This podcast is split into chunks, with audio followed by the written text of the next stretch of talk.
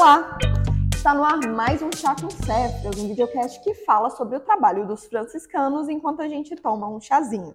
E hoje nós falaremos sobre o motivo de os franciscanos falarem sobre políticas e eleições. Como convidado especial, a gente tem o Fábio, que é o coordenador de advocacy aqui do Cefras, e o Frei Marques, que já está como presença garantida aqui nessa temporada. Olá, Fábio. Olá, Frei. Olá, Fábio. Olá, Frei. Já estamos nos ambientalizando, é. né? Tá certo. Frei, para a gente começar esse papo, é, a gente pode falar sobre a atuação dos franciscanos no campo da política. Por que, que os franciscanos se metem com política? Por que a gente se mete com política? Porque a vida pública é um espaço de interação. E todo mundo que se propõe fazer uma interação benéfica está tendo uma interação política benéfica nesse caso. Quando a gente olha, por exemplo, para São Francisco de Assis, ele até no, no seu Cântico das Criaturas, parte da, do processo dele foi construído porque ele entendia que existia aí um conflito entre a igreja e o poder político. Ele prevê, então, uma interação benéfica, amigável, em prol daquelas pessoas que precisaria de uma ajuda ou de alguma relação específica. Nesse caso, tal como São Francisco, nós nos propusemos a estar como ponte entre as pessoas que vivem na deliberação dos interesses coletivos e daquelas pessoas que precisam da ação benéfica dessas pessoas. Então, nesse sentido, nós estamos porque nós escutamos o clamor dos pobres, somos movidos por eles e fazemos ponte para que as pessoas que se propõem trabalhar coletivamente possam contribuir. Mas depois a gente explica um pouquinho mais. Né? Fábio, quando a gente fala em política, a gente fala em incidência. É, como o advocacy do Cefras trabalha para levar é, esse entendimento de uma política mais social para as pessoas? Bem, primeiro, a política tem a ver com tudo, né? Se a gente tem um arroz na mesa, esse arroz ele é produzido, ele é atravessado por, por vendedores e o papel da política e a política tem a ver como que isso é agregado valor a esse produto, como que é feito muitas vezes o olhar para esse produtor, para aquele que está vendendo e também para aquele que está consumindo. Então, o pequeno exemplo do arroz demonstra que a política atravessa tudo é a forma como nós nos organizamos e como que a gente cria os acordos, como o Frei Marx falou, os acordos públicos sobre tal tema ou sobre tal realidade. Então, nós somos política em tudo. Já como Cefras, nós temos uma área, uma estratégia chamada de advocas. Advocas significa é, mobilizar as pessoas para uma causa. Então, nós estamos agora vivendo uma situação de fome nós sabemos que a fome é uma realidade, é uma estatística concreta. E o que, nós vamos fazer com essa estatística? Nós temos que pegar isso e mobilizar as pessoas para que o poder público, o Estado, tanto brasileiro quanto dos estados é, de São Paulo, cada região, possa efetivar políticas para resolver a questão da fome. Então, o advocacy, a incidência dos Cefras, é de organizar essas agendas e mobilizar as pessoas para que políticas públicas sejam efetivadas para que isso possa acabar ou amenizar essa situação da fome. Estou dando um exemplo, como pode ser a demanda dos imigrantes hoje, que é muito forte. O Cefras tem um atendimento direto, mas quais são as políticas e as demandas de políticas públicas deste grupo? Então, o Cefras tem que fortalecer essa agenda que alguns chamam de pressão política. Porque enquanto não estiver resolvendo a vida dessas pessoas, nós temos que fazer pressão política. E tu colocando assim, a gente pode também até trazer um pouquinho para perto da gente. Agora, recentemente, a nossa província optou por ir para uma periferia de, de São Paulo, que é o Jardim Imperial Alto, e eu estou por lá também, né? E especificamente, nós temos um problema lá com água. As pessoas não tem o tratamento da água e o fornecimento da água. E aí, qualquer um que acompanha a gente aqui em São Paulo, Rio de Janeiro ou em Pato Branco, parece que a gente vai estar passando em Pato Branco, né? Inclusive, pessoal, um abraço, né? Olá, Pato Branco. Olá, Pato Branco. Mas todo mundo precisa da água. E aí, pensando na coisa mais simples, como o banho, como cozinhar, como é, escovar, os dentes. escovar os dentes, cuidar da própria casa. Você imagina que todos esses direitos podem ser negados a uma pessoa que mora na periferia. Eu tenho plena ciência que não tem ninguém de boa vontade que está sujeito a negar o direito ao acesso à água. Todo mundo quer que as pessoas tenham acesso à água, senão uma coisa estranha está acontecendo. Frente a isso, a gente poderia pensar qual é a atitude que você esperaria de um franciscano sobre essa realidade? Qual é a atitude que a gente espera de uma pessoa para fazer isso? Se a gente entende que os franciscanos devem estar junto com as pessoas mais vulneráveis, inclusive São Francisco sempre é chamado por isso, então a gente deveria pensar que os franciscanos deveriam estar lá no Peri na luta para que as pessoas tenham direito, tenham direito à água. E mais do que isso, dessa água do Peri, a gente pode pegar qualquer água. A Amazônia, podemos pegar a água que está passando por debaixo dos nossos pés, podemos pensar nas chuvas que estão sobre nossas cabeças, as chuvas, inclusive, que deslizaram as casas lá em Petrópolis. Então, essa política, essa forma de interação social pública deverá ser uma causa daquelas pessoas que estão interessadas pelo bem comum. E eu imagino que um franciscano deveria estar interessado no bem comum e de modo especial para aqueles que mais sofrem, né? Tá, tá dentro da, da do que é teórico do franciscano, né? Da, da filosofia. Obrigada, da filosofia franciscana, que é ajudar quem precisa, estar com quem precisa. Para quem não conhece São Francisco, ele foi um cara massa pra caramba. E vale muito a pena pesquisar sobre a vida dele. E Santa Clara também, né? Santa Clara, maravilhosa. é, porque ele, ele, ele deixa o que ele tinha para ir viver na sarjeta, podemos dizer assim, fora da cidade, com quem precisava e brigando pelos direitos dessas pessoas. Que a gente aqui no Cefras fala que é o nosso defender, né? A gente acolhe, a gente cuida e defende os direitos de todas as pessoas, porque a, a, todas as pessoas são preciosas. Eu acho que eu queria só contribuir, porque essa questão da defesa ela, ela é muito simples, mas ela é importante de entender que ela não é qualquer coisa também. Uhum. É, acolher uma pessoa, muitas vezes a gente até acolhe, dentro da sua realidade, da sua necessidade. Tem pessoas que acolhem às vezes na rua, entregando uma comida e etc. No entanto, quando a gente fala da defesa, a defesa é você perceber que há um problema, você percebe que existe um problema social e você não se conforma simplesmente de apoiar aquela pessoa simplesmente num ato de acolhida. A defesa é você pensar o que, que eu posso fazer para transformar essa realidade. Uhum. Então, a, a, incidência política, ou esse conceito em inglês, advocacy, advogar por uma causa, ela exige engajamento. A pessoa se sente inquieta e eu vou me atrelar a alguma agenda de mobilização. Então, tem pessoas que acham que é fazer uma passeata. Essa é uma etapa importante, mobilizar fazer uma passeata. No entanto, a incidência política pergunta: o que que eu tenho que atingir para mobilizar para que existam políticas públicas? Uhum. E aí é uma grande questão que eu acho que o Cefras hoje tem uma rede de parceiros, tem as pessoas que estão nos acompanhando agora podem fazer parte dessa causa, é, assumindo esse papel de, de mobilizar mediante várias agendas. O Frei Marx esses dias estava viajando lá para o norte para debater sobre a realidade da, da Amazônia, por exemplo. Então, por que, que tem que debater sobre a Amazônia? Porque a gente precisa saber o que está acontecendo lá e qual que é o caminho que nós temos que fazer como sociedade civil e aí como franciscanos para que a Amazônia seja protegida, para que os povos que estão lá sejam respeitados e etc. Para isso é um caminho de mobilização, mas também de saber aonde estão tomando decisão sobre isso. Então, a dica, Jéssica, que eu daria, incidência política tem a ver com quem está tomando a decisão sobre a vida das pessoas, do planeta, da natureza e de tudo isso. Isso é incidência política.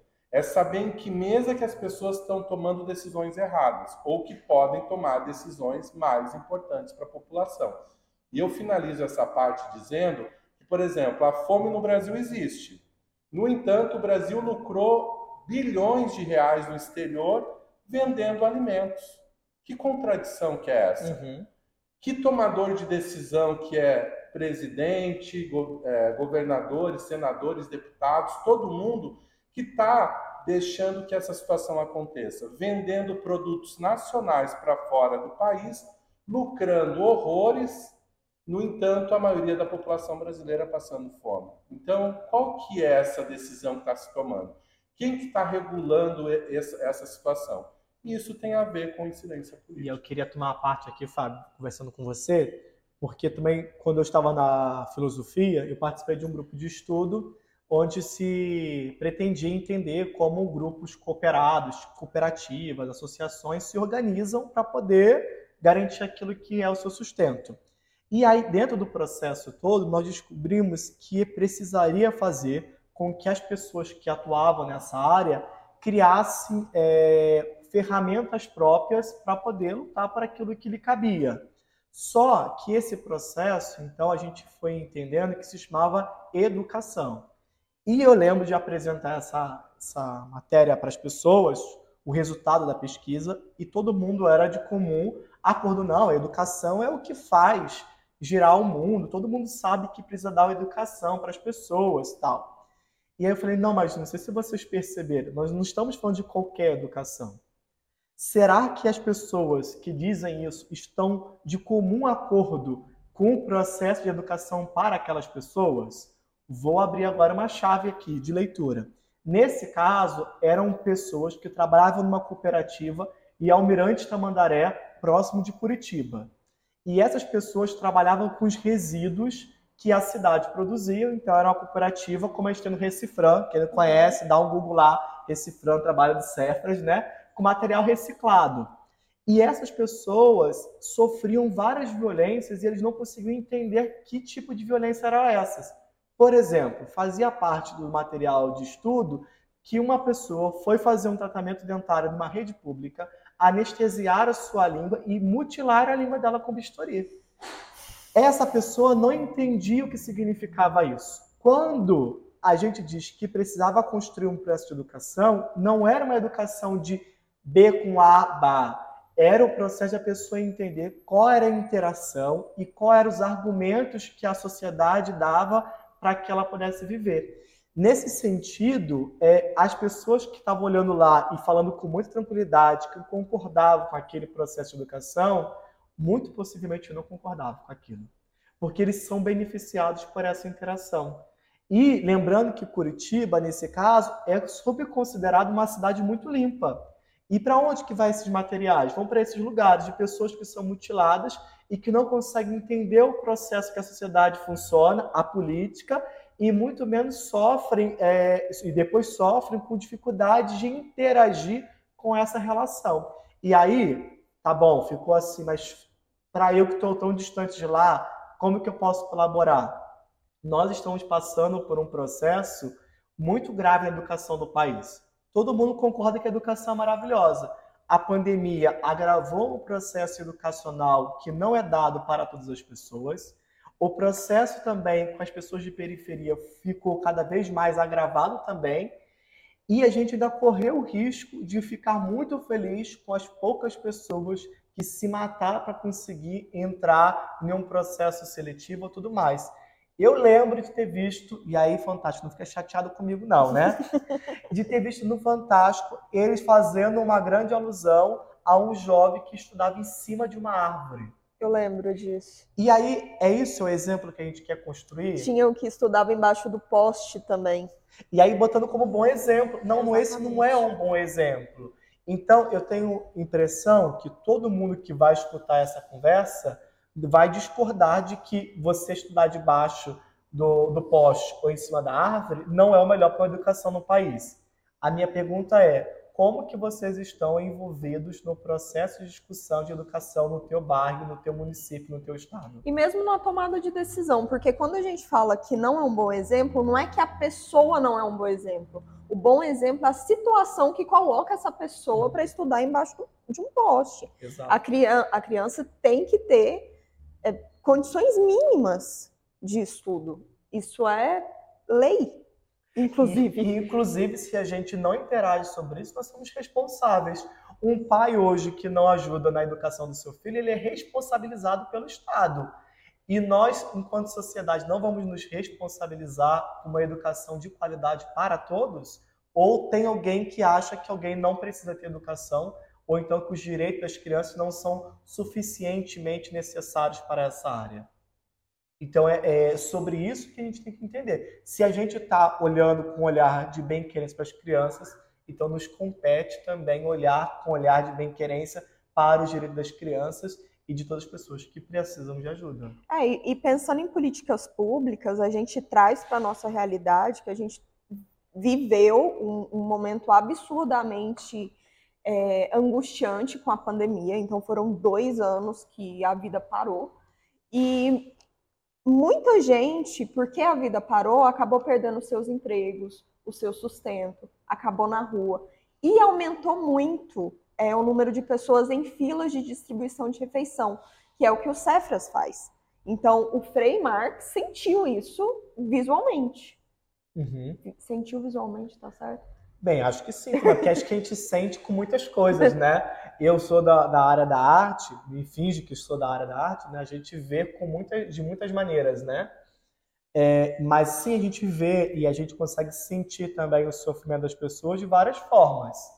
Nesse sentido, compete muito isso que o Fábio fala. Se você vê a população com fome, então a gente tem que estar nos espaços para que as pessoas não passem por isso. E nós tivemos e estamos envolvidos com essas questões, né?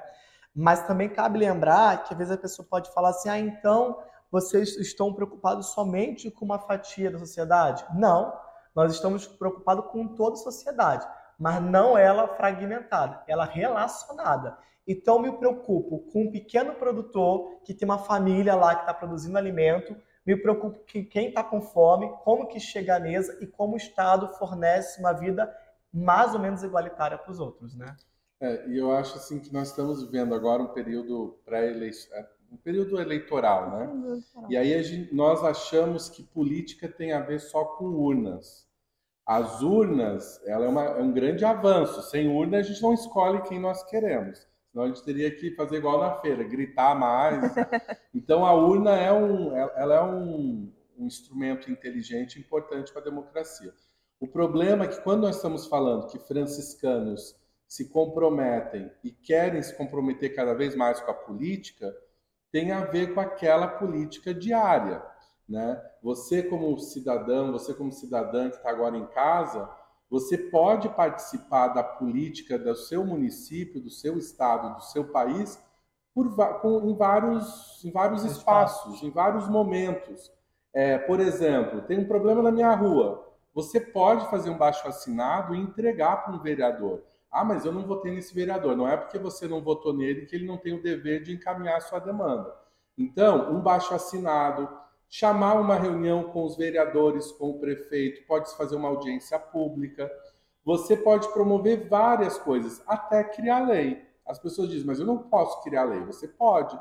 Você, às vezes, tem uma demanda na tua cidade, por exemplo, de crianças que têm uma situação, crianças autistas, por exemplo não tem nenhum programa local que está atendendo a uma demanda de duas, três crianças, ou até mesmo de uma criança.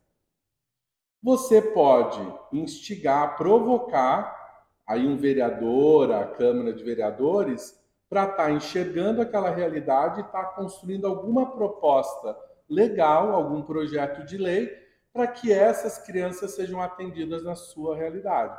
E você, como cidadão, você pode fazer isso da sua casa, indo até a Câmara, encaminhando, telefonando e etc. Então, é, quando a gente fala de política, é, e aí nós estamos falando agora da política representativa, existe o Estado, mas nós somos o Estado. O Brasil é um dos países mais avançados na democracia. Parece estranho o que eu estou falando. É um país passando fome, a gente sente tanta criança em situação de rua, mas o país, no papel, é um dos países mais bonitos para se viver na democracia, porque a concepção de Estado é quem governa, que são aqueles eleitos, outros que são lá por uma questão de concurso público, porque fazem parte da estrutura desse Estado, Mas a sociedade civil organizada, ela também compõe o conceito de Estado. Uhum. E aí, às vezes, as pessoas acham que Estado só tem a ver com aqueles representantes eleitos. Não, nós, como sociedade civil organizada, a gente pode participar de conselhos, de comitês, a gente pode promover um monte de coisa, porque o Estado não é só governos. Né? Uhum. Então, o governo vai, vai muitas vezes, não volta mais, outros voltam, toda hora volta mas o papel do Estado é uma figura mais permanente, porque nós compomos o Estado. E nós podemos interagir, né, Fábio? É. Por exemplo, o conselho pra, da criança. Né? Nós podemos interagir com isso, né? Ou então espaço de saúde. Existe um espaço para discutir a saúde pública. A gente escuta muita gente falando mal, mas não participa desse espaço de interação. E, e aí o Frei Marx falou uma coisa importante sobre educação. Para mim, política tem muito a ver com o que Paulo Freire vai dizer na educação. Educação é aprender a ler o mundo. Você tem que aprender a ler o mundo, a perceber que o feijão está caro. Por que, que o feijão está caro? Né? Aprender que, nossa, antigamente eu comprava isso, agora está tudo muito caro, está tudo muito estranho, essa coisa dos preços. O que, que tem por detrás disso? É a leitura do mundo. E a outra coisa que ele vai dizer, não basta só ler o mundo, tem que transformá-lo. Política tem a ver com isso. A gente tem que assumir que nós somos seres políticos. Não quer dizer que agora você vai ser candidato a alguma coisa. Ser político é aquele ser que vive em sociedade e essa sociedade é feita por forças. Se você não se organiza, desculpe eu falar para quem está escutando, quem não se organiza está em maus pedaços, em maus lençóis, como diz o ditado. Então nós precisamos nos organizar precisamos nos organizar como bairro, como organização social. O Cefras se organiza cada dia, enfrentando as realidades, se organizar como igreja. Como que a igreja se organiza diante dos seus valores?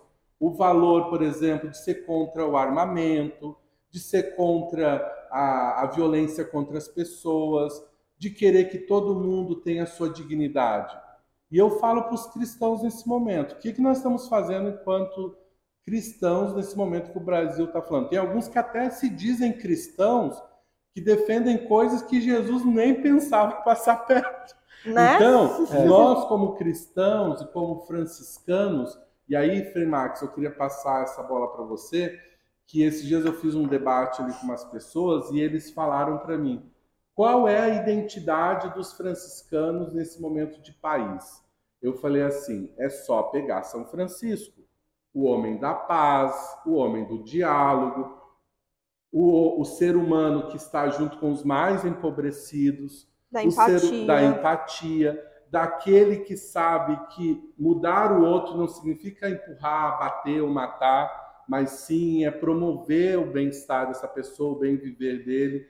Então, é, São Francisco nunca vai ser ofensivo, São Francisco nunca vai ser violento. Então, aqui tem uma identidade nossa. E depois eu acho que a Jéssica vai fazer a pergunta para mim, mas nós, como franciscanos, também estamos promovendo uma campanha nesse momento de eleições, não uma campanha partidária de candidatos, mas uma campanha que promova os valores franciscanos da paz e do bem. Então, cada pessoa que está escutando tem que entender que política tem a ver com isso Sim. tudo. Dia 2 de outubro vai passar e a demanda do país continua. E aqui que tem o nosso papel de compromisso. A, a, questão da política é muito interessante porque a gente pensa no Estado lá, né? Como se eu não fizesse parte dele. É como a natureza. Quando a gente fala uhum. em povos originários, não, os povos originários moram na natureza. Não, mas a gente é a natureza. A gente é isso. Então, o, a política também, nós somos o Estado.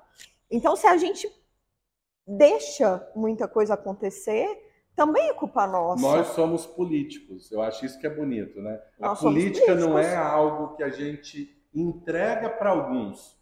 Uma coisa são representantes que vão ter tempo para poder estar tá é, deliberando. Tem... Porque o que, que quando a gente diz nós somos políticos, nós somos seres que vivem numa sociedade e que precisa pensar no bem comum. Porque existe uma diferença entre modelos políticos e política nós somos sujeitos que se relacionam. Se nasceu uma família, pai, mãe, pronto, já tem uma política. Você saiu de casa, pronto, é a política. Você está dentro de casa, você pegou um produto, você ligou a televisão, existe uma relação por detrás.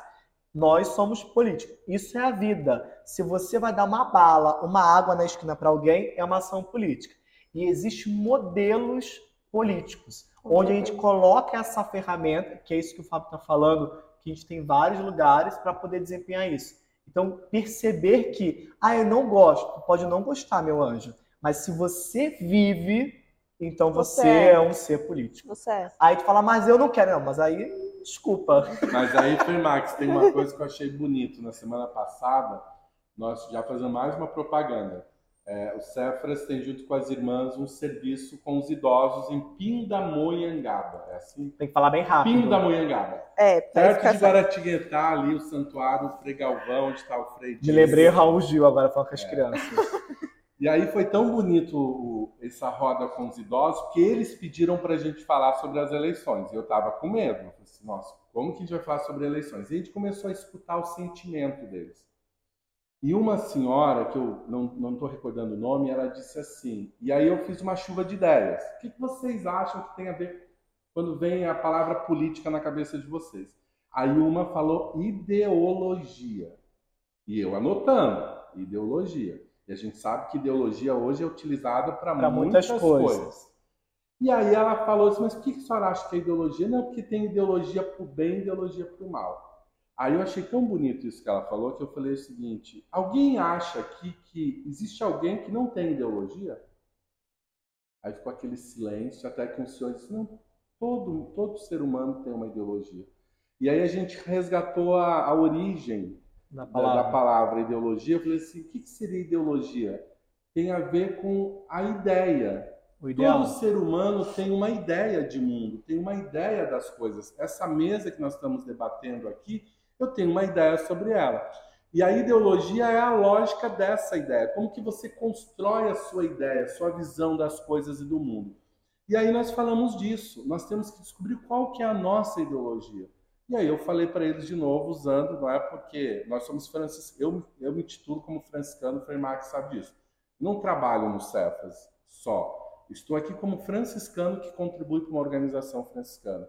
Isso acho que é muito interessante. Eu falei assim, qual que é a ideologia franciscana? Qual que é a ideologia cristã? Qual é a ideologia do Cefras? É onde se estão baseados os valores. Isso a gente não tem que ter medo.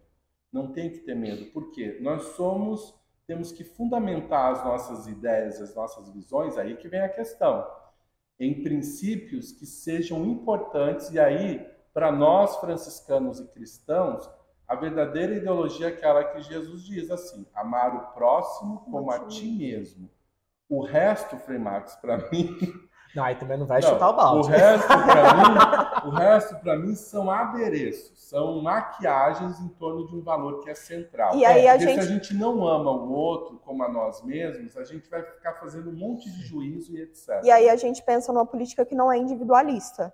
Porque a gente pega os números hoje, Frei, tem 33 milhões de pessoas passando fome, segundo o segundo relatório da, do Pensan, que, que saiu há pouquíssimo tempo.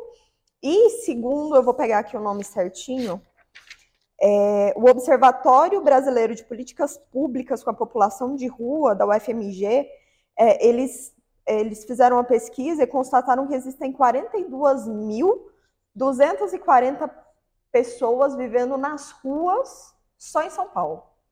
E quando a gente pensa em política, eu acho que a gente não tem que pensar é, no que vai ser bom para mim, porque eu tô cheia de privilégio. Eu acho que a gente tem que pensar no que vai ser bom como um todo. O que uhum. significa tirar essas pessoas da rua? É. O que significa acabar com a fome de quem tem fome? O que significa levar água para a periferia? Eu acho que é, é, são essas questões que a gente tem que fazer todo dia, não só no dia de votar. Sim. E eu acho que é dentro disso que eu penso quando você fala assim, nós temos, eu tenho plena ciência que não é o lugar é, específico meu, quer dizer, eu não devo estar no lugar em que eu pratique uma política partidária. Não me cabe eu naquilo que eu exerço. Outras pessoas cabem, cada um deve sim se engajar na forma que for própria, né? Mas acho que para mim não me cabe. Agora, isso não significa que não me cabe estar de um lado. E isso tem que deixar muito claro. Existem projetos de, de mundo, e aí, para mim, não me cabe ser é, me ausentar desse espaço. Eu preciso manifestar de que lado eu estou. E quando a gente olha que a gente. Não é que a gente tem 42 mil pessoas em situação de rua. Nós temos uma sociedade que constrói 42 mil pessoas em situação de rua. Então, quando a gente pensa dessa forma, então nos cabe muito saber em que lado nós estamos. E aí eu tenho plena ciência que haverá pessoas que estarão em outros lados. Ok, faz parte da vida e faz parte da relação e política da e da democracia também. Agora, eu penso que quando a gente coloca que nós somos franciscanos e que, enquanto franciscanos, nós temos que se relacionar com os outros politicamente, ou seja, na interação com o outro, a gente não pode perder de vista de que lado os franciscanos deveriam estar. E, e aí a gente pode recobrar diversos fatores. É as pessoas em situação de rua, são pessoas escravas. Eu lembro que há pouco tempo atrás, na minha família, posso nem falar o nome, né? Quem pegou a família fica difícil, ficou né? Difícil. É. Personalizou, né? Personalizou, né? Tem que cuidar agora. Mas na minha família houve uma conversa, escuta essa, Fábio, que se acreditou que não existiam escravos na contemporaneidade. E aí eu falei, gente, pelo amor de Deus, né? Claro que existe, né? Eu moro numa, numa região onde tem muitas pessoas escravizadas. E, e, e o X pessoas falam, não, não, não tem, você está equivocado. E aí não só eu estava é, então fui lá, dei um Google, peguei projetos de leis de pessoas que pretendiam acabar com um tipo de possibilidade de colocar certas atividades análogas à escravatura como um processo ilegal. Queria acabar com essa, essa forma e fui debater com a pessoa. É, o que me deixa surpreso não é, é um parente meu que convive comigo, que estou literalmente sempre falando dessas coisas, achar que não tem trabalho escravo. O que me deixa muito impressionado é a gente não perceber que a nossa sociedade se organiza em volta desse trabalho. Então significa que nossas ruas de São Paulo, que estamos aqui, estão escutando várias buzinas. É né? o Braz, gente. É o Braz. Várias pessoas de vários estados vêm aqui para comprar roupas que são produzidos pelo trabalho escravo. E aí significa que nós estamos vestidos do trabalho análogo à escravatura. Então, o que me assusta não é você não saber que exista. O que me assusta é a gente estar vestido e desconhecer aquilo que nos cabe. E, e eu acho, e aí tem uma coisa super bonita, Jéssica, acho que merece um programa sobre isso o papel dos Aí, Cefras, as dicas, não falei que vai aparecer dicas meio do caminho. O papel dos Cefras é, pra, na contribuição do mundo melhor. Por que, que o Cefras ele se transforma para muitos franciscanos e franciscanas como um lugar da experiência? É, eu costumo dizer assim, e a gente percebe isso na Fermax, às vezes vem jovens lá do sul do país, pessoal aqui de Pato Branco, mas vem pessoa, pessoal lá de Curitibanos, lá, Curitiba, Curitiba Lages, Florianópolis, fazer experiências nas, nas ações do Cefras. E é, é, é, importante perceber a crise que eles entram, porque essa estatística de 33 milhões passando fome, uma coisa é eles escutarem num jornal, que às vezes eles acham até que os jornais manipulam essas informações. Uma coisa é eles estarem no centro de São Paulo, vendo uma fila quilométrica de pessoas que carregam suas dores e suas histórias e eles percebem que isso não é uma estatística, é. que isso é uma realidade, é uma história. É, é um então, tapa na cara, é um né? tapa na cara.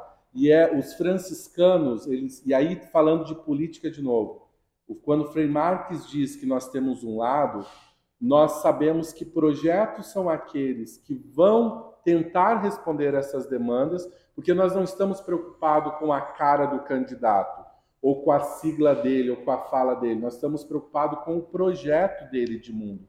Porque nós sabemos que tanto as filas das fomes como os imigrantes que a gente atua é, tem aumentado cada vez mais esses números e a nossa preocupação tem a ver como que nós vamos responder.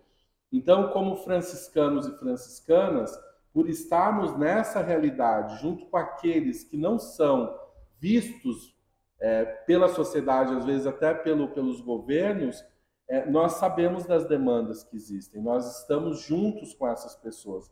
Então, tem o Pedro Casaldáliga que diz assim: na dúvida, fica do lado dos pobres. Fique sempre do lado dos pobres, porque são esses que são sempre rejeitados, às vezes pelo brilho de campanhas, pelo brilho de poderes e etc. Então, eu acho que nós temos esse compromisso, sabe? E nós estamos falando não pela pesquisa, nós estamos falando por um dado de realidade. E que a gente né? convive, convive, literalmente. E o que, que nós. E aí tem a ver com a política e com o advogado. O que, que nós vamos fazer para se organizar para melhorar isso? E não há. Se a gente vive, se nós vivêssemos em outro país de monarquia, para falar direto com o rei e com a rainha, tudo bem, mas nós vivemos num país de democracia representativa, que tem presidente, tem governador, tem deputado, tem senadores. Então, é isso que nos compete a pensar. De novo, eleições estão aí, mas junto com as eleições, vamos nos despertar para essa consciência que, como você bem falou, a dor do outro tem a ver com a minha dor, né?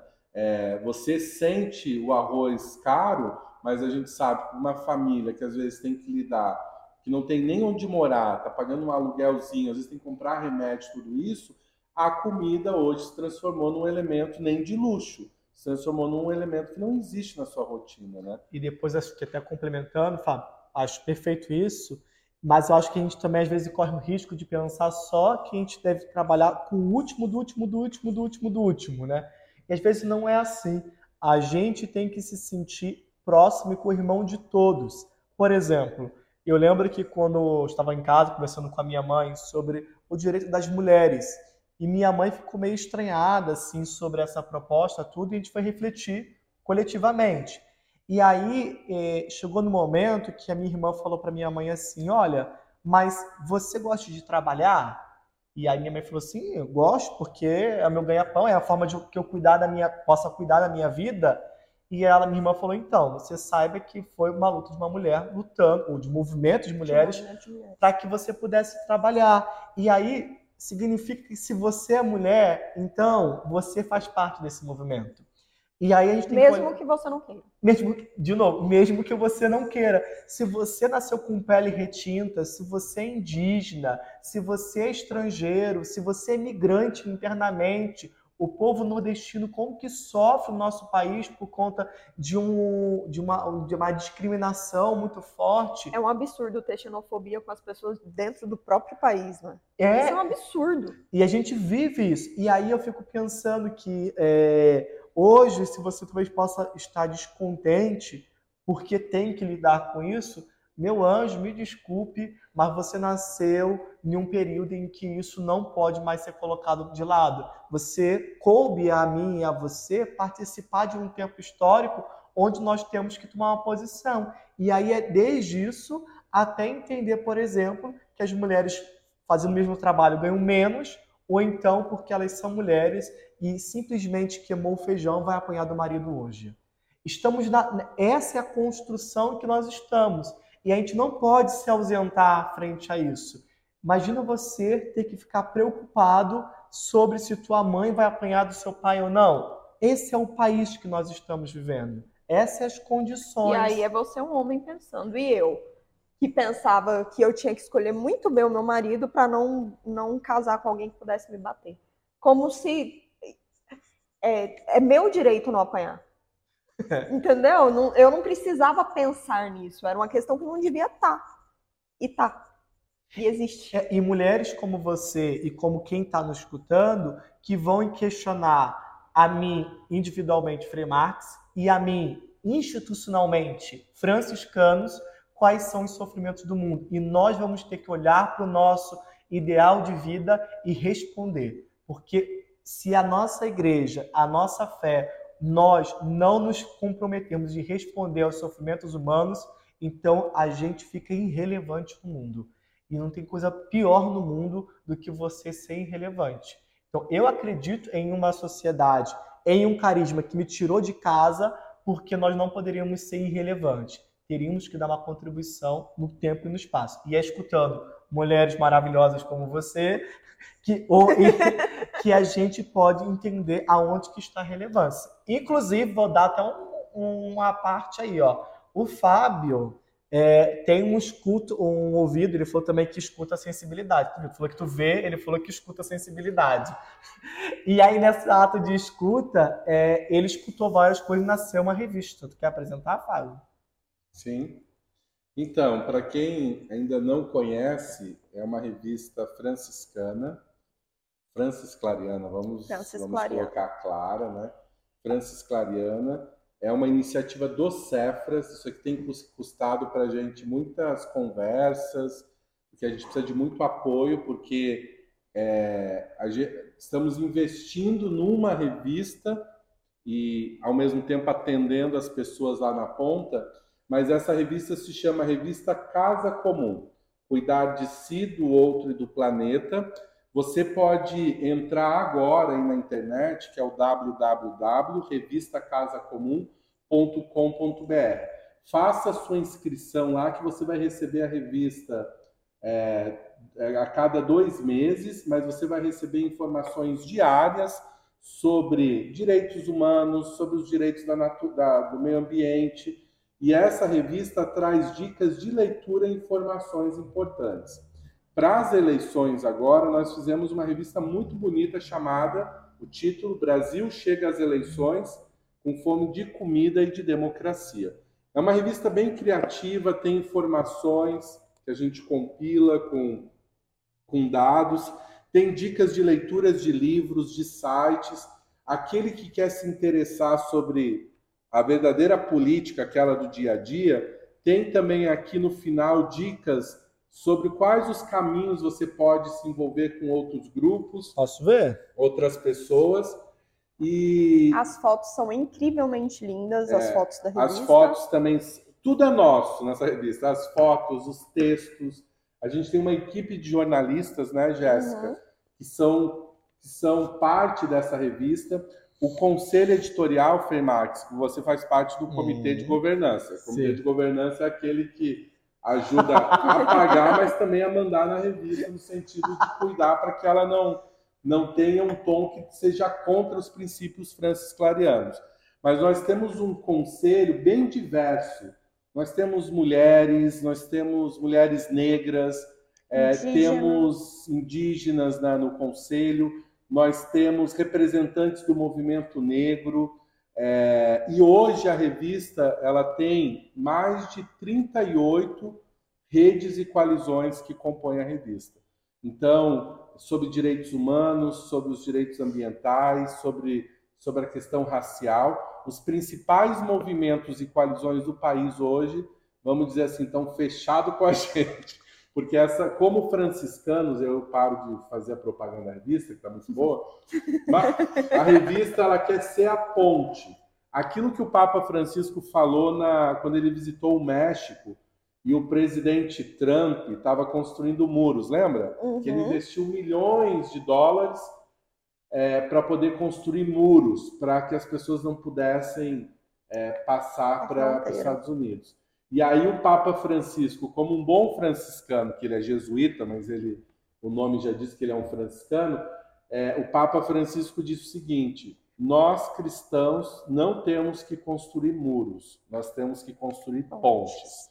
Então essa revista quer ser uma ponte. Se inscreva, faça parte da rede, você vai receber informações importantes e a gente tem novidade por aí. Dependendo se você for um bom acompanhante assíduo, aí, assíduo você vai poder receber também, talvez, a revista na sua casa. Isso é novidade para mim. Para mim também. Não, eu não vou falar para eles, mas a gente tem novidades aí. só que eu não posso revelar ainda. Tu sabia Misterioso. Que, é, sabia que para mim é novidade, porque eu tinha visto só de forma virtual, não tinha visto ela impressa não. ainda, estava fora. Mas fica aqui a dica, inclusive, pessoal do Rio de Janeiro, olha a buzina na hora, na poxa hora. vida. Né? Escolhe, ó. É, o pessoal do Rio de Janeiro teve um evento lá no Rio, então os jovens da PUC participaram, as pastorais sociais também estiveram por lá, movimento de pescadores. A gente discutiu sobre as questões climáticas e, e de modo muito especial olhando para o Rio. E aqui tem um pouquinho da herança dos franciscanos discutindo isso. Então, pessoal, segue Ibarie, Campos Elíseos, é, o pessoal que são jovens engajados com a gente, ajuda a divulgar, também virtualmente. Não, e a equipe de Pato Branco também que vai estar recebendo esse podcast também pode fazer parte dessa articulação, né? Porque é uma iniciativa franciscana né, de comunicação e a gente tem muito que contribuir. Lá no nosso site para que aqui não há competição, há convergência. Também tem podcast, tem, tem várias coisas. Vai lá no site, se inscreva e faça parte dessa multiplataforma de comunicação. Que é muito bacana, gente. Vale muito a pena ler e acompanhar. É, a gente está falando que a gente come política, veste política, vê política o tempo todo. E hum. morre por política, às vezes, porque quando falta uma. Um... Foi que horror. Não, é triste, é triste. Não, é a mortalidade infantil, né? É, a gente sabe que a, a, o combate à mortalidade infantil está no Estatuto da Criança, o combate. E quando prefeitos, governadores, presidentes não efetivam as políticas para aquela primeira infância, a mortalidade aumenta. aumenta. Então eu estou tô, tô fazendo aqui uma ironia triste, mas dizendo realmente que a falta de política ou a falta do acesso a políticas públicas gera morte. É, a gente tá vai ter daqui a pouco a eleição, primeiro turno, presidente, governador, deputado estadual, deputado federal, senador. E o Cefras faz parte de dois movimentos que não é partidário, mas um se chama Escolha a Paz e o Bem e a outra se chama Vote contra a Fome e contra a Sede. É, Fábio, explica para gente como que funciona esse convite, esse movimento é, que os franciscanos estão fazendo parte agora. É muito simples, muito simples. Eu vou, eu vou já ser direto. É, um grupo de franciscanos, freis, freiras, irmãs, juventude franciscana, é, nós começamos a nos perguntar. Nós somos uma das organizações, nós somos um dos movimentos mais bonitos do mundo que promove, que quer a justiça, quer a igualdade, quer o bem-estar das pessoas. E como que a gente pode ajudar com que as pessoas assumam a responsabilidade nas eleições? Então, nós não estamos fazendo nenhuma carta manifesto, a gente não está fazendo nada. Nós criamos um slogan chamado Campanha é, Escolha a Paz e o Bem.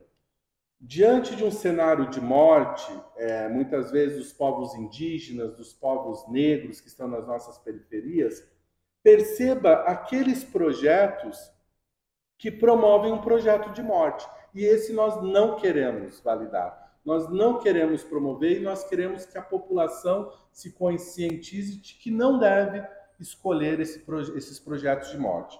Agora, todo aquele projeto de vida que pensa no enfrentamento à fome, que pensa no acesso à moradia para a maioria das pessoas, que pense nos direitos de mulheres, e aí nós sabemos que somos um país machista, um país homofóbico, Exato. um país de tantas coisas. Esses projetos de morte nós queremos, como franciscano, dizer, nós somos contra. Para isso nós temos que ter a consciência de mobilizar a nós mesmos como franciscanos e franciscanas, mas aqueles que compõem a nossa rede, como vocês, a terem nesse momento de eleições colocar nas urnas aquela escolha que promova projetos pela vida e que promovam a vida da maioria das pessoas que hoje sofrem por falta, é, muitas vezes, de um projeto mais importante e interessante. Então, o Escolha Paz e Bem, a família franciscana do Brasil inteiro está se mobilizando, desde reflexões, estão rezando. A gente tem textos orientativos, vocês podem ir no site do Cefras, de como que eu faço nesse momento também, eu rezo para que as pessoas é, e esse momento do país possa ser importante, etc. Então, essa é a escolha paz e bem. Você, franciscano e franciscano, aquele que gosta da espiritualidade franciscana, pode acessar nossas mídias, lá tem sobre essa campanha. Posso Ou... uma parte? Pode. Tu sabe que eu estive, a gente junto, eu e Fábio, Deus que me livre, não dá mais, Fala. Fábio. É, é, mas eu estive algum, agora há pouco tempo lá na Argentina, né? E aí estávamos conversando sobre os problemas que acontecem aqui e também acontecem lá. E várias vezes nós estávamos falando que existiam problemas com o povo preto, né? E de repente um, um argentino questionou: o que vocês querem com isso? Eu não entendi. Porque você está falando, vocês estarem falando constantemente disso. E daí eu falei, olha, não sei se você não sabe, mas no Brasil nós vivemos um processo de desigualdade racial muito grande. E para a gente é muito sério discutir isso. E eu, que vim da periferia do Rio de Janeiro, vim de Nilópolis de modo muito especial, de repente quem escuta aqui não tenha vivido isso tão próximo como quem vive nessas grandes capitais, em Salvador, em outros lugares onde tem um grande incidência desse povo, é, e eu falei assim, não sei se vocês não perceberam, mas para a gente isso é tão grave, de tal modo que quando morreu um, um homem é, nos Estados Unidos asfixiado frente a uma, uma ação racista, o país inteiro se movimentou para discutir isso e foram levando é, a população a pensar o número alarmante das pessoas pretas que estão morrendo. Mas também é pura verdade que nós temos esse olhar muito para quem está externo. E quem é no nosso país a gente desconsidera. Por exemplo, a menina Agatha morta na favela do Rio de Janeiro. A morte dessa menina, ela Você deveria... lembra eles como que foi a morte da Agatha? Ela estava indo para a escola e levou um tiro de fuzil. Isso. Uma ação operacional, uma ação é, policial na favela então acabou diagnosticando então o, uma, um rastro, na verdade, uma ação totalmente equivocada que levou à morte de uma menina que estava indo para a escola, né? E ela falando com a mãe, uma situação muito drástica. Vale a pena olhar, mas o que nos dói, é, Jess, é que a gente nem lembra mais do nome dela.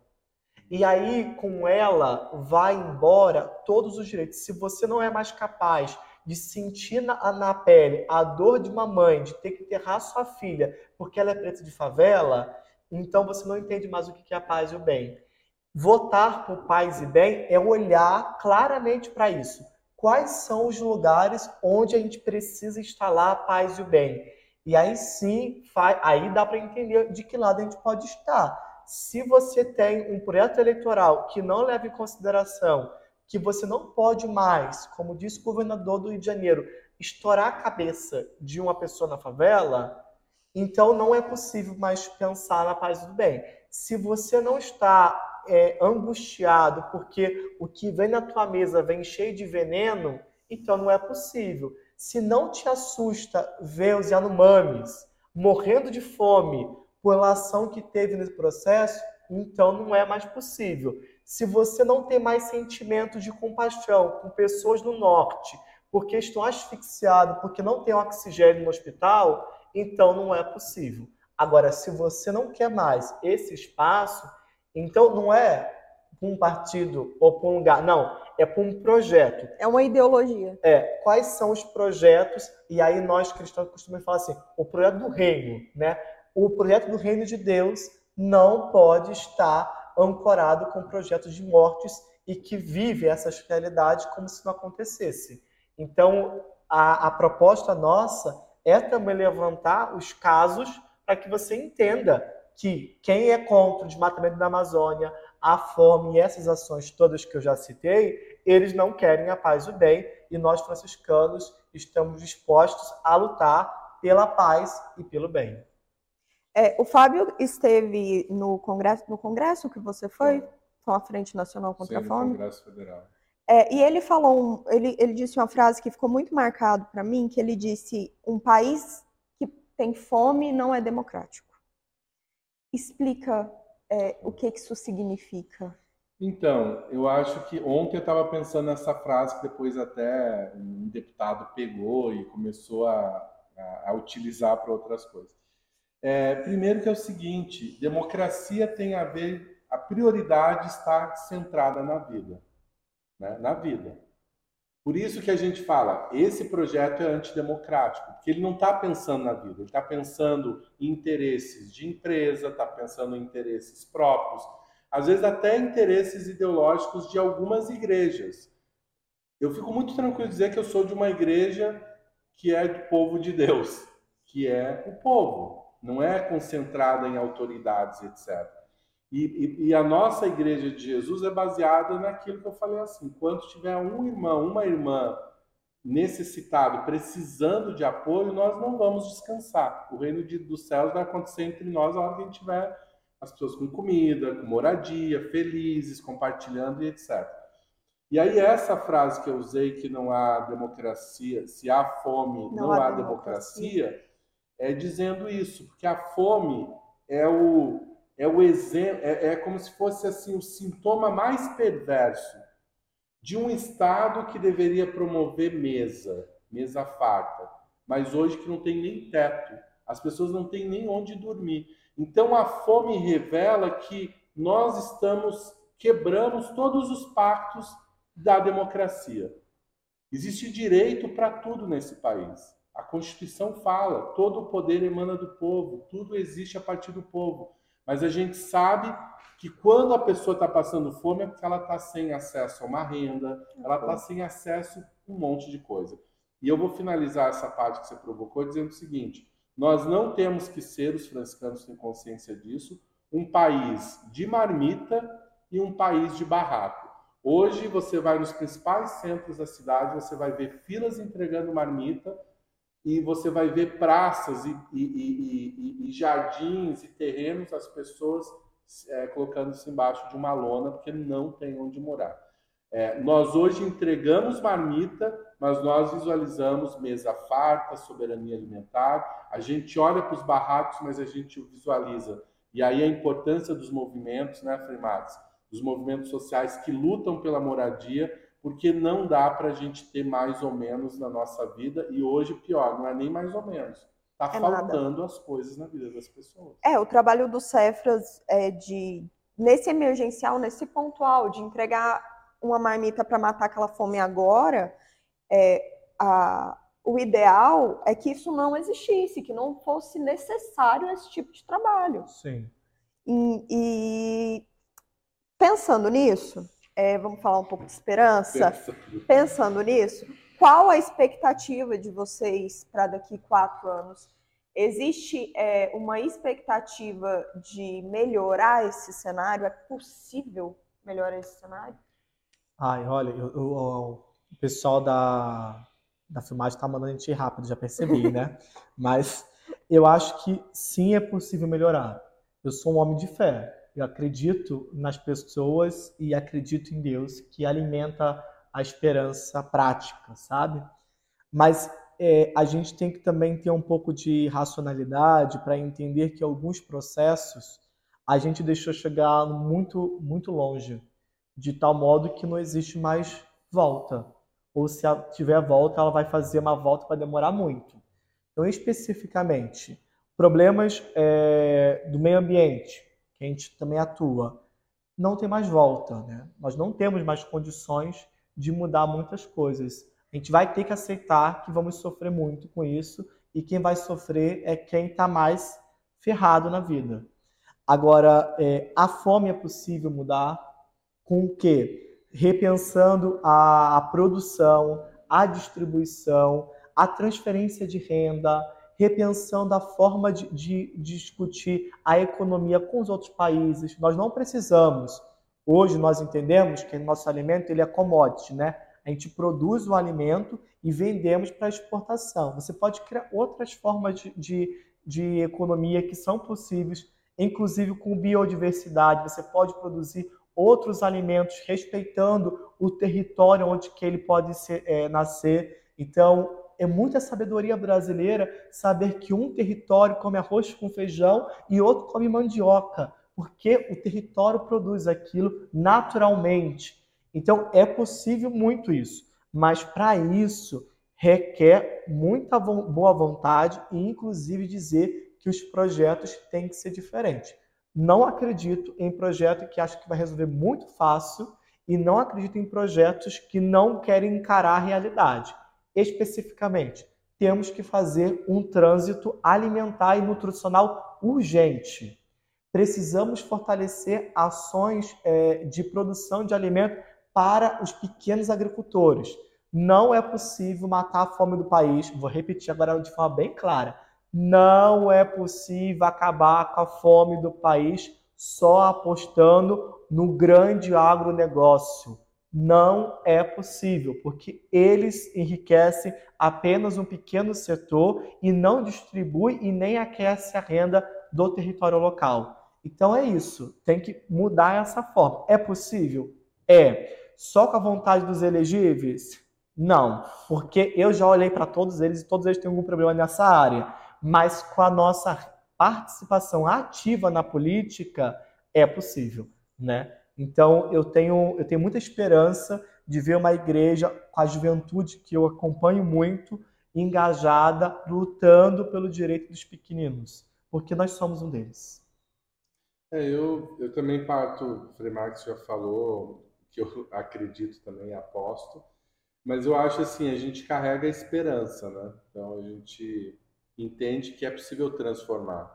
E, e nós somos seres humanos, é, a vida mostra, né? Mesmo quem não é ser humano, um bicho, mostra que tudo é possível se transformar. É só deixar acontecer, né? O problema é que nós, seres humanos, a gente atravessa o bonde, a gente intervém nas coisas. É, basta ver quando você devasta um, um, uma floresta é, aos poucos ela começa a se reconstruir a partir dela mesma. O problema é que a gente interfere, vai matando, matando, matando até onde não tem mais a própria energia, a força vital. Então eu acredito nessa transformação, acho que a gente tem uma perspectiva, nós temos que valorizar a, a figura do Papa Francisco. O Papa Francisco não é meramente uma autoridade eclesial, ele representa, eu acho, na, na quando o mundo está em crise, sempre aparece uns, uns, é, uns seres humanos em destaque. Né? Foi Gandhi, foi o Luther King, foi Jesus Cristo, foram vários, né? É, e aí aparece um Papa Francisco, não estou falando que ele é santo nessa concepção de igreja, mas ele é um ser extremamente antenado com as dores contemporâneas do mundo e do planeta e eu acho que o Papa Francisco tem apontado para nós muitas coisas importantes. Vocês participaram de um podcast com a Talita e o Frei Max. A Talita está viajando agora, nesse exato momento, a para, Itália, para a Itália, para um encontro com o Papa Francisco e muita juventude que vão estar debatendo sobre que nova economia é essa que a gente precisa construir. Então, eu acho que há aí ingredientes para a gente pensar. Frei Marx falou, há muito movimento bom, né, Frei Marx? A gente tem acompanhado nesse momento de eleição assim, muita juventude lá se mobilizando, falando sobre a importância do voto e etc. Tivemos a caminhada franciscana de Aparecida Guaratinguetá, uma multidão de jovens, nem falando sobre eleições, mas falando sobre um projeto de um mundo bonito, igualitário, etc. Então, acho que há muitas pistas. Agora, eu finalizo dizendo que é importante a gente ter consciência, como o Frei falou. É preciso desgrudar, desgrudar isso? Desgrudar o que a gente entende por espiritualidade e o que a gente muitas vezes coloca como projetos de pessoas tão pequenas que os seres humanos tendem a reduzir as coisas.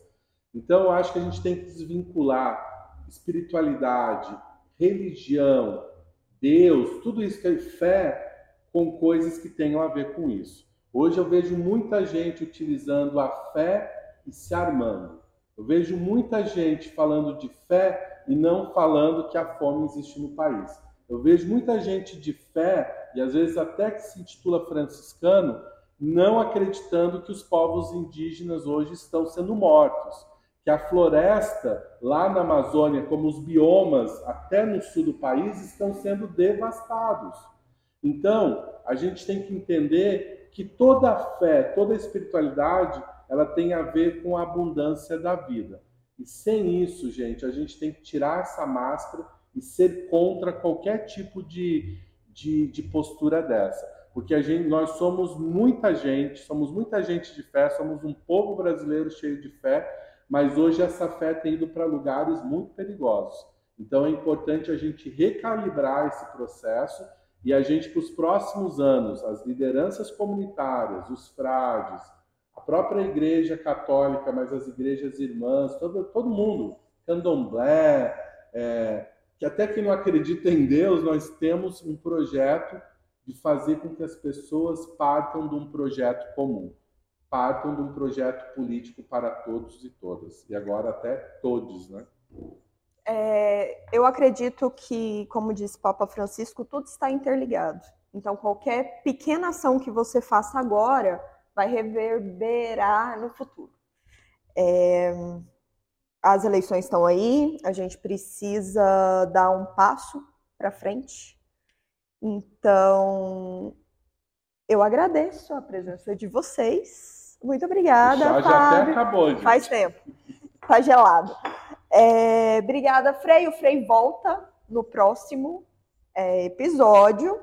É, fica por aqui o nosso segundo episódio, que a gente falou sobre política de uma forma geral é, sobre como nós somos políticos e como nossas ações interferem numa sociedade que hoje precisa de tanta ajuda. É, Para você ajudar o nosso trabalho a continuar, basta entrar no nosso site www.cefras.org.br. Lá vai ter onde você doar qualquer quantia para a gente, faz muita diferença. E se você quiser, você pode doar pelo Pix que é cefras.cefras.org.br. Vai estar tá tudo na caixinha de descrição.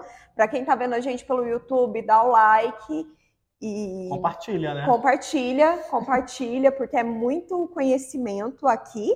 Muito obrigada por tomar esse chá com a gente. Paz e bem. Paz e bem, paz e bem. Paz e bem. Paz e bem.